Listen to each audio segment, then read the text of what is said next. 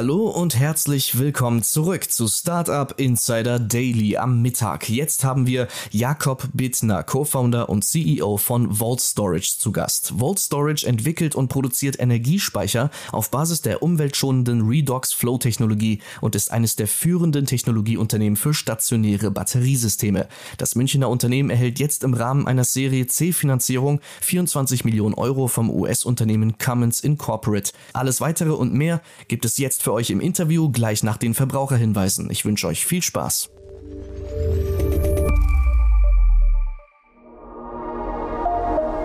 Werbung Ihr seid Female Entrepreneurs im Tech-Bereich und habt eine innovative Business-Idee? Dann aufgepasst! Xathon, der Business-Hackathon von Henkel DX Ventures, bietet euch die Plattform, um eure Early-Stage-Ideen zu verwirklichen. Erweitere dein professionelles Netzwerk, arbeite mit MentorInnen und anderen erfolgreichen GründerInnen an deinem Geschäftsmodell. Pitche vor Investoren und nutze die Chance auf ein Preisgeld von 25.000 Euro. Bewerbt euch noch bis zum 31. Juli unter henkel.com slash xathon und seid vom 1. bis zum 3. 3. September in Berlin dabei. Xathon schreibt sich übrigens X-A-T-H-O-N. Das war die Werbung. Und jetzt geht es weiter mit Startup Insider Daily. Interview.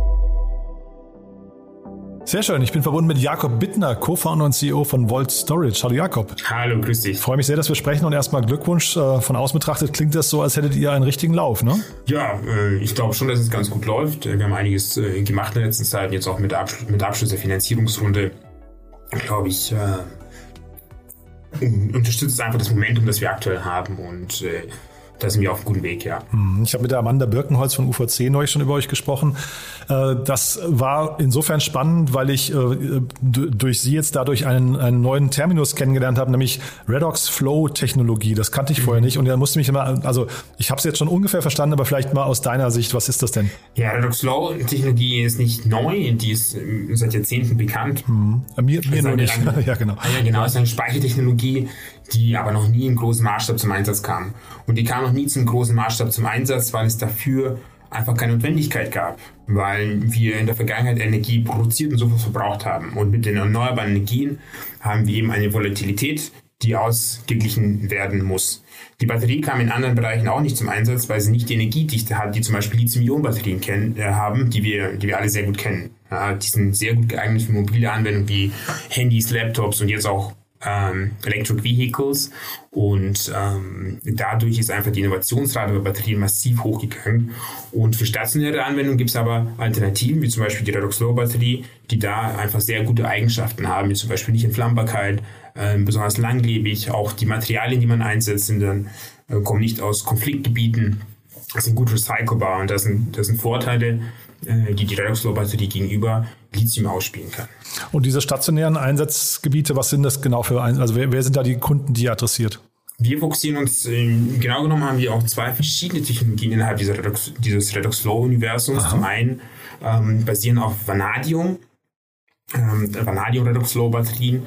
Ähm, da adressieren wir momentan kommerzielle Anwendungen, auch landwirtschaftliche Betriebe, die Solarenergie tagsüber im Überschuss produzieren und die dann eben speichern können, um sie nachts zu nutzen. Ja, ein klassischer Anwendungsfall, den man gut kennt und der sich mittlerweile auch immer mehr wirtschaftlich lohnt, weil die Elektrizitätspreise auch weiter nach oben gehen und das für viele immer attraktiver wird. Und da kommen eben auch, ähm, auch die Vorteile wie Nicht-Entflammbarkeit der Batterie äh, zum Tragen. Und äh, das ist, das ist äh, ein Geschäftsfeld, das wir haben. Und das andere, das ist die Iron Soul Battery. Und daran arbeiten wir äh, seit, den, seit vier Jahren mittlerweile. Da haben wir einfach festgestellt, dass äh, da ist das Speichermedium Eisen und Salz und beides ist super günstig und global überall verfügbar. Man wäre nicht abhängig von bestimmten Staaten. Man könnte es überall produzieren und dann eben sehr große Speicher aufbauen, um Solar und Wind über eine längere Dauer zu speichern, also zu und dann die Energie in langen Lade- und Entladezyklen bereitzustellen, also ähm, Lade- und Entladedauern, muss man da sagen, um einfach Grundlastfähigkeit für Wind und Solar bereitstellen zu können. Und das sind so die zwei Anwendungsfelder, die wir adressieren. Die ihr adressiert äh, oder adressieren werdet, also äh, seid ihr schon da, seid ihr schon quasi am Skalieren? Ist der Proof of Market da schon erbracht oder, weil das klang jetzt gerade so, als seid ihr noch ein bisschen am Forschen? Ähm, bei Vanadium sind wir, sind wir auf jeden Fall deutlich weiter. Ähm, wir sind da ähm, wir haben da schon eine erste Generation ähm, von Redoxflow-Batterien auf den Markt gebracht und haben sehr viel Erfahrung gesammelt. Und jetzt sind wir damit schon mit der zweiten Generation, mit der wir antreten. Bei Iron Salt ähm, haben wir sehr wichtige Proofpoints dargestellt. Und äh, die Skalierung, die wird erst in den nächsten Jahren folgen. Das ist Elektrochemie und Elektrochemie dauert einfach. Und da sind wir noch nicht am Markt. Also da haben wir noch keine Produkte im Feld. Hm. Du hast gesagt, stationärer Einsatz, äh, aber nicht brennbar. Das heißt aber jetzt zum Beispiel die Teslas, die dauernd abbrennen oder auch, man hat das jetzt schon von, von irgendwelchen E-Scootern gesehen und sowas. Wenn die brennen, das hat mit euch aber jetzt gar nichts zu tun. Das könnt ihr nicht lösen, das Problem, ne? Nein, das ist, das ist ein, ein Problem bei Lithium. Da ist einfach sehr viel Energie. Die haben einfach eine sehr hohe Energiedichte. Ja, und da ist einfach viel Energie gespeichert. Und deswegen kann die auch mal ähm, sagen wir, unkontrolliert entweichen in Form von Feuern. Und mhm. wir nutzen einfach eine fundamental andere Technologie, mhm. in der das nicht passieren kann. Ich möchte auch überhaupt kein Lithium-Bashing machen. Ich finde, Lithium ist eine wahnsinnig tolle Technologie, die wir für ganz viele Anwendungsfelder brauchen. Die Mobilitätswende dafür brauchen wir Lithium-Batterien. Das ist ganz, ganz wichtig. Aber im stationären Bereich äh, braucht es einfach Alternativen. Mhm. Aber es weil die einfach ja. auch nicht genug. Ressourcen haben. Also weil die einfach nicht genug Lithium haben, um einfach Energie- und Mobilitätswende hinzubekommen. Ja, das wollte ich mich gerade fragen. Also eure, euer Weg ist ja eigentlich der sauberere, ne? der nachhaltigere wahrscheinlich, weil er ressourcenschonender ist, ne? Ja, genau. Richtig. Weil wir einfach Materialien nutzen, die global äh, sehr gut verfügbar sind. Mhm. Jetzt seid ihr ja nicht die Einzigen, die sich um, mit, sagen wir, mit der Neuerfindung der Batterie beschäftigen. Ne? Wie, wie, groß ist denn da der Wettbewerb? Ich würde sagen, er ist mittlerweile, er wächst und er ist groß. Ja, es gibt da wirklich viele verschiedene Anwendungen. Ich muss aber auch sagen, dass wir viele verschiedene Technologien brauchen werden. Man, man, hat in der letzten Zeit sehr viel über auch Wasserstoff gehört und Wasserstoff ist auch ganz wichtig für ganz, ganz viele Bereiche, aber Wasserstoff wird auch nicht alle Probleme lösen können. Ja. Und ähm, auch Speicher, die eben lange Lade- und entladende Zyklen haben.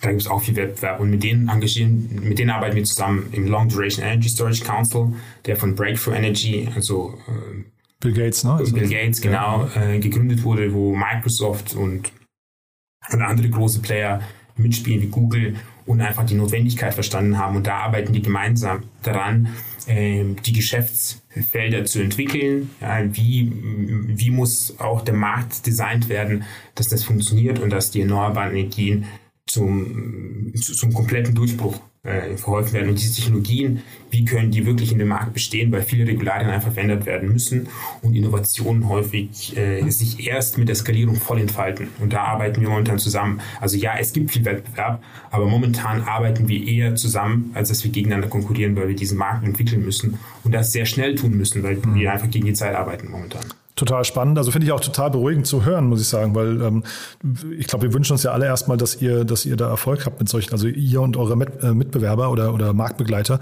Kannst du uns trotzdem mal kurz vielleicht nochmal ein paar Insights geben, wenn du sagst, ihr seid dabei, in diesem äh, Konsortium diesen Markt quasi zu gestalten und euch da, also vielleicht kannst du mal so deine oder eure Vision auf diesen Markt der Zukunft mal kurz teilen. Ja, äh, wir sehen, dass dieser Markt sich ähm, wirklich sehr, sehr schnell entwickelt und die Nachfrage momentan sehr groß ist. Und wir sehen, ähm, dass zum Beispiel in den ersten Ländern wie Dänemark oder Chile keine Windanlagen mehr installiert werden dürfen, ohne dass ein Speicher daneben steht. Mhm. Ja, und wir sehen, dass das einfach zunehmend zum Standard wird, was wir im Residential-Bereich, also wo Eigenheime sich dann PV-Anlagen aufs Dach äh, geschraubt haben und dann die Speicher dazu kamen, wo das mittlerweile einfach fast schon mit dazugehört. Mhm. Das überträgt sich momentan auch auf den kommerziellen Bereich, wo auch Unternehmen, die jetzt irgendwie neue Fabriken oder neue Anlagen oder neue, neue Fabriken bauen, die das selbstverständlich mit planen, dann Speicher mit einzubauen. Und in der nächsten Phase passiert das mit großen Freiflächen, Windpark und Solarparks, äh, wo das ganz selbstverständlich ist, dass es mit geplant wird. Auch die Innovationsausschreibung in Deutschland, da geht ohne Speicher nichts mehr. Und das wird einfach zu einem Standard werden, weil nur wenn wir ganz dezentral diese Energie produzieren, die dezentral direkt über Speicher abpuffern, werden wir es hinbekommen, dass erneuerbare Energien einen richtig signifikanten Beitrag das ganze Jahr über äh, zu unserer Energieversorgung beitragen können. Mhm. Und ich verstehe aber richtig, dass quasi diese Redox Flow Batterie oder Technologie, die ja wirklich schon lange existiert, so noch nicht eingesetzt wurde, also als, äh, als Speicher zum Beispiel neben einem Windrad. Das hängt damit zusammen, weil wir einfach Energie im Überfluss hatten. Ja, genau. Und weil wir die Energie auch letztendlich immer dann produziert haben, wenn wir sie gebraucht haben und auch dieses, dieses alte zentralistische äh, Energie, Energielandschaft, die war so aufgebaut, dass dann Energie immer dann produziert wird, wenn sie verbraucht wird. Und das ist mit Erneuerbaren eben nicht möglich. Und es gibt im Übrigen auch einige Redox-Flow-Batterien, die zusammen mit Windparks äh, jetzt schon arbeiten. Es ist aber noch nie wirklich hochskaliert worden. Also es ist noch nie zu einem, zu einem Massenmarkt dadurch gekommen und das ändert sich momentan. Mhm. Und da sehen wir auch an Anfragen, die wir bekommen von, von großen Unternehmen, von Solarparkbetreibern, von Windparkbetreibern aus der ganzen Welt, die massives Interesse haben an Speicherlösungen der Zukunft. Mhm. Was sind denn jetzt gerade eure Bottlenecks oder die Herausforderungen, ähm, das möglichst schnell auszurollen? Ähm, weil jetzt Kapital, da sprechen wir gleich nochmal über die Finanzierungsrunde, Kapital habt ihr ja jetzt. Das heißt, woran hapert es jetzt am meisten? Ja, zunächst muss man sagen, dass Elektrochemie einfach Zeit braucht. Wir müssen, wir müssen einige Validierungen durchführen und man kann ähm, bestimmte Speicherzyklen nur bedingt beschleunigen. Wenn wir dann von Speicherdauern von 12, 24 oder sogar 48 Stunden sprechen, dass man also über 48 Stunden Energie bereitstellt, dann hat man entsprechend lade, lange Zyklen, die muss man durchfahren und man muss einfach an die Technologie gut genug validieren und das dauert leider. Also das können wir, das können wir nur bedingt beschleunigen. Wir können auf viele Erfahrungen zurückgreifen aus, äh, aus sechs Jahren Unternehmensgeschichte in der Flow-Batterien, aber bestimmte Prozesse können, können wir nicht beschleunigen. Was wir sonst was uns jetzt bevorsteht, ist auch, mm, wir brauchen einfach größere Räume, wir brauchen mehr, wir müssen mehr Mitarbeiter einstellen, Mitarbeiterinnen natürlich. Und äh, dafür brauchen wir neue Räume, um um einfach diese Skalierung realisieren zu können und entsprechend dann aber auch die Talente am Markt finden, die wir brauchen. Mhm. Und die Talente sucht ihr in München. Ist wahrscheinlich bei euch schwer, das remote zu machen, ne? oder? Ja, viele Engineering- oder äh, RD-Themen, die, die können nur bedingt äh, remote gemacht werden. Also mhm. es gibt Arbeit, natürlich haben wir auch eine, eine große Software-Komponente. Ähm, das geht. Ansonsten versuchen wir natürlich als, Madonna, als äh, Arbeitgeber auch remote Work zu ermöglichen, wo es geht, aber vieles muss leider vor Ort gemacht werden. Und tatsächlich können wir auch wirklich aus der ganzen Welt Talente akquirieren. Mhm. Wir haben äh, über zwölf Nationalitäten bei uns im Team, die wirklich aus der ganzen Welt kommen, um an dem Thema zu arbeiten, weil solche Experten äh, sind auch rar gesät global, mhm. ja. Und da muss man auch schon kreativ werden. Das heißt, mit wem, äh, weiß ich, streitet ihr euch jetzt gerade um die, um das äh, um ähm, Human Capital? Ähm, sind das dann irgendwie so die Teslas dieser Welt oder mit wem, mit wem seid ihr da im Wettbewerb? Ja, Teslas, aber auch andere Startups, die in dem Bereich aktiv sind, die auch teilweise mittlerweile schon in der Börse gelistet sind. Also und Universitäten, äh, die da auch verstärkt daran forschen, weil auch viel Fördergelder reinfließt. Also Aha da gibt es wirklich äh, viel Wettbewerb um diese Talente momentan. Mhm. Na, ich frage nur deswegen, weil so ein Tesla oder äh, Northvolt oder wie auch immer, das sind ja wahrscheinlich dann eben sehr, sehr stark gefundete Unternehmen. Ne? Also jetzt eure ja. Finanzierungsrunde 24 Millionen, das ist ja schon stattlich, aber es ist natürlich trotzdem irgendwie ver verglichen mit einem Tesla oder, oder so doch vergleichsweise wenig. Deswegen frage ich gerade. Ja, das ist richtig. Ähm, wobei Tesla dann nochmal ähm, aus einem anderen Eck äh, Leute sucht. Das heißt, sie schauen dann schon viel stärker noch auf im Prinzip diese Lithium-Welt. Und bei uns ist eben Redox Flow, das ist, das ist ein bisschen ein anderer Fokus. Ähm, da konkurrieren wir nicht mit, mit Tesla. Und ähm, zumal die auch jetzt in Berlin sitzen. Also da haben wir jetzt noch nicht so viel gesehen, aber auch vor Ort in München gibt es einfach so viel Wettbewerb von anderen großen Unternehmen, die in einem ähnlichen Bereich arbeiten. Und ähm, da müssen wir tatsächlich global rekrutieren die mhm. Leute zu finden. Die Finanzierungsrunde, ähm, wie gesagt, 24 Millionen in der Series C, äh, klingt super. War es denn schwierig, das Kapital gerade zu bekommen oder war das jetzt eher so, dass, dass ihr das Gefühl hattet, die, ähm, die Umstände, so traurig sie ja zum Teil sind, aber die spielen euch eher in die Karten? Ja, das war, das war ein bisschen beidseitig. Also man hat auf jeden Fall gemerkt, dass die Stimmung sich stark eingetrübt hat in diesem Jahr, vor allem bei VCs, also klassischen Finanzinvestoren.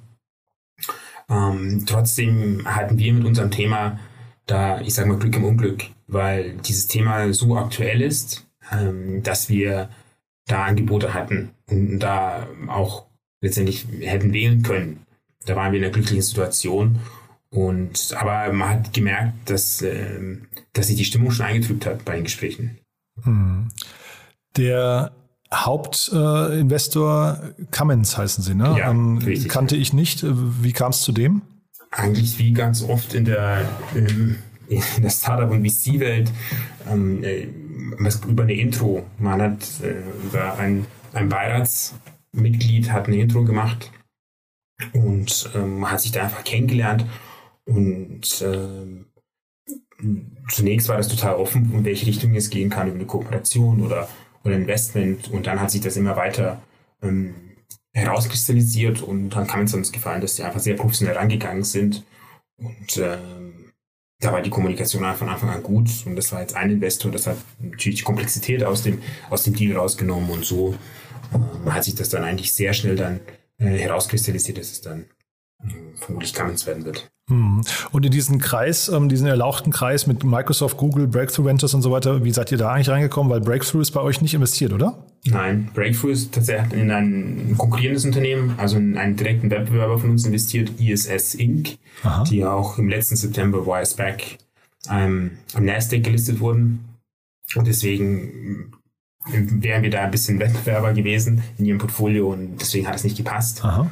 Und ähm, auch da ähm, haben wir, äh, es, da sind wir über McKinsey reingekommen. McKinsey hat es auch letztendlich aufgesetzt und auch die ersten Reports veröffentlicht und da haben wir mit denen einfach geredet und das hat gepasst und so wurden wir auch äh, mit aufgenommen. Und cool. Also klingt alles irgendwie ganz fantastisch, finde ich. Ähm, dann zum Schluss vielleicht nochmal die Frage, wer soll sich denn jetzt alles bei euch melden? Du hast jetzt gesagt, Mitarbeiter dürfen sich gerne melden, Anfragen ja. habt ihr gerade sowieso schon von Kunden und so weiter, aber gibt es noch andere hm, Personen, also wenn man jetzt euch unterstützen möchte, äh, quasi das Thema schnell voranzubringen, wie kann man das noch machen?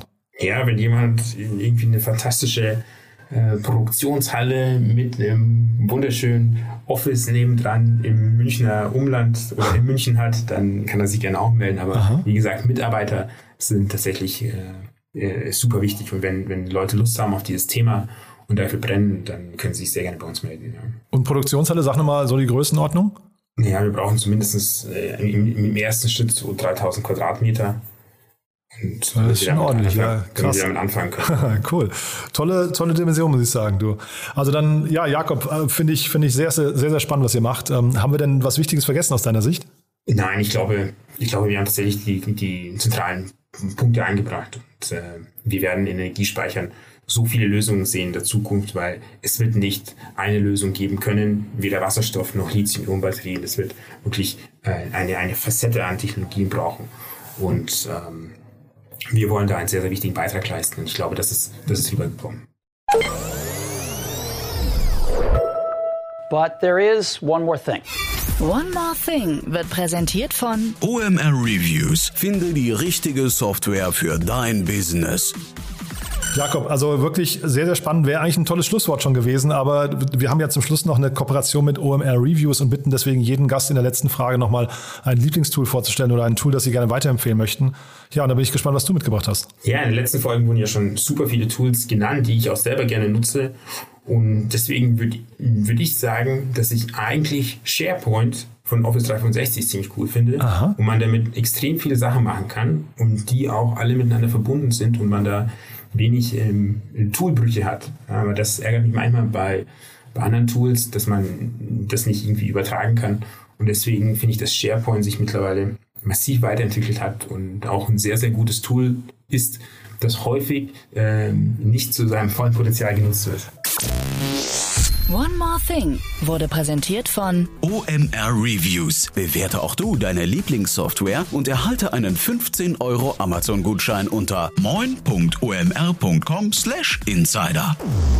Also Jakob, hat mir wirklich großen Spaß gemacht. Ich drücke die Daumen, dass ihr äh, schnell durchstartet. Ja, das klingt ja erstmal so, als seid ihr auf dem richtigen Weg, aber im Sinne von uns allen, glaube ich, äh, freuen wir uns, wenn ihr da Erfolg habt. Danke, dass du da warst und weiterhin viel Erfolg. Ja, vielen Dank. Startup Insider Daily der tägliche Nachrichtenpodcast der deutschen Startup-Szene. Vielen Dank an Jan Thomas und Jakob Bittner, Co-Founder und CEO von Vault Storage für das Gespräch. Sie sprachen anlässlich der Serie C Finanzierung in Höhe von 24 Millionen Euro. Wir kommen heute Nachmittag noch einmal für euch zurück mit unserer Rubrik From Uni to Unicorn. Meine Kollegin Viktoria Hoffmann hat heute zu Gast Martin Bender, Co-Founder der Goethe Entrepreneur Conference an der Johann Wolfgang Goethe Universität in Frankfurt am Main. Der Unibator ist das Gründungszentrum der Goethe Universität Frankfurt am Main, betrieben von Innovectis, der hundertprozentigen Tochtergesellschaft der Goethe-Universität. Das Unibator Startup-Programm USP dient der systematischen Förderung von ausgewählten Startups. Zu den bisher begleiteten Startups zählen unter anderem GoCrush, Edon, Mental Stark, Combi, Mindful Life, Split, Rootify und WeProfit. Schaltet da gerne ein bei uns im Podcast um 16 Uhr. Das war's auch schon mit Startup Insider Daily für heute Mittag. Ich wünsche euch weiterhin gutes Gelingen und sage danke fürs Zuhören und bis zum nächsten Mal.